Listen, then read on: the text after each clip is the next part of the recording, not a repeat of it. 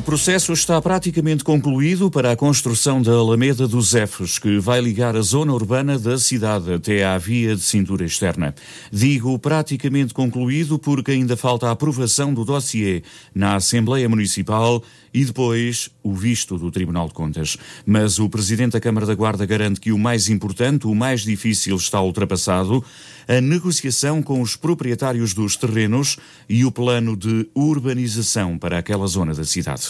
Temos o trabalho concluído, o trabalho técnico concluído, juntamente com o relatório ambiental. Sem este relatório ambiental, o projeto de urbanização nem sequer poderia ser apresentado para discussão e aprovação e é na conjugação deste trabalho técnico e destes dois documentos, uh, do plano de urbanização e do relatório ambiental, e logo que o mesmo esteja aprovado, tem ainda que cumprir esta formalidade de ir à Assembleia Municipal, uh, à próxima Assembleia uh, Municipal, e na posse desta deliberação, o município da Guarda mandará publicar no Diário da República este plano de urbanização e a partir daí também lançar eh, a obra, saberemos também quem vai ser o empreiteiro da obra, e imediatamente a seguir teremos que mandar o concurso para o Tribunal de Contas.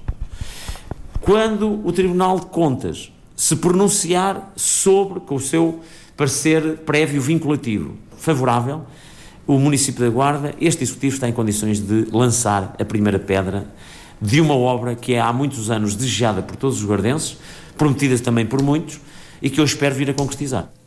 Carlos Chaves Monteiro garante que todos os interesses dos proprietários dos terrenos por onde vai passar a nova Alameda estão acautelados.